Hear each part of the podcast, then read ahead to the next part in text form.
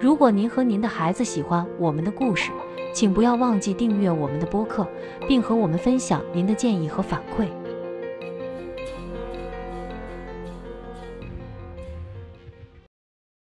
当朱莉意外出现在杰瑞米的房间时，他被眼前的卡祖尔吓得倒吸一口凉气，一句话也没说就晕倒在地上。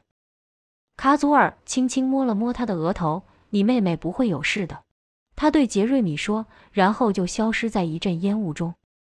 几分钟后，朱莉就好像什么都没发生一样醒了过来。快下来吃早餐！现在，你知道咱妈？不知为什么，杰瑞米觉得他与卡祖尔的会面不应当告诉别人，所以他也假装什么也没发生。几天过去了，再也没有卡祖尔的迹象。杰瑞米每天都带查理去树林，却至今都没什么运气。他读了所有关于卡卢萨的信息，关于他们有多凶猛，还有他们的备种，但他想知道更多。他想知道什么时候才能再次见到拥有翡翠眼睛的卡祖尔。一天，杰瑞米在他船上钓鱼，什么也没钓到。这时，他看到不远处的水里有什么东西，而且一动不动。于是他划船靠近，看看它是什么。原来是一艘巨大的船，舷侧还有奇怪的标记。但这不仅仅是一艘普通的奇怪的船，它的侧面刻着一张女人的脸。他环顾四周，看到了另一艘船，侧面有一张男人的脸。这些长相古怪的人是谁？杰瑞米看着海浪拍打着这些船，想知道什么样的人会建造这样的船？谁把他们放在这里？他们又为什么把他们放在这里呢？杰瑞米划回到岸边，把他所看到的告诉了他的伙伴们。他们一致认为这些船一定是卡卢萨人建造的，并将它们放在沙滩上，作为对其他部落的警告。但他们警告的是什么呢？杰瑞米问道。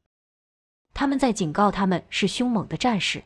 他的朋友说，如果他们抓住了你，他们会砍下你的头，并挂在他们的船首斜围上，作为对其他部落的警告。哎呀，好吓人呐！杰瑞米说。杰瑞米的朋友点点头。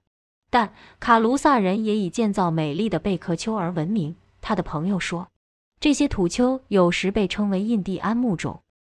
他们埋在里面的是什么？杰瑞米问道。卡卢萨人会把他们重要的人埋在这些土堆里。他的朋友说，他们的首领、他们的战士，还有他们的萨满。杰瑞米的眼睛瞪圆了。卡祖尔呢？他兴奋地问道。杰瑞米的朋友摇摇头。我不知道，他说卡祖尔是谁？是的，贝种。杰瑞米在那一刻意识到，要想再次见到卡祖尔，他必须前往贝种。今天是个很重要的日子，杰瑞米和他的朋友们要去卡卢萨的贝种。杰瑞米和朋友们约在他家见面，然后朝河边走去。河岸边上已有一只小船在等着他们。谁把船放这儿的？杰瑞米一边爬上船。一边问道：“我放的。”一个声音从他身后传来，是他朋友的父亲。我知道你们要去看贝种，我来送你们一程。谢谢。杰瑞米边说边在他朋友们的身边坐下。今天的河流很平稳，但杰瑞米仍然可以在空气中感到昨天的风暴的气息。天空灰蒙蒙的，但还没有下雨。风在水面上掀起波浪，拍打着他们的小船。小船就这样轻轻的前后摇晃着，载着他们前往神秘的贝种。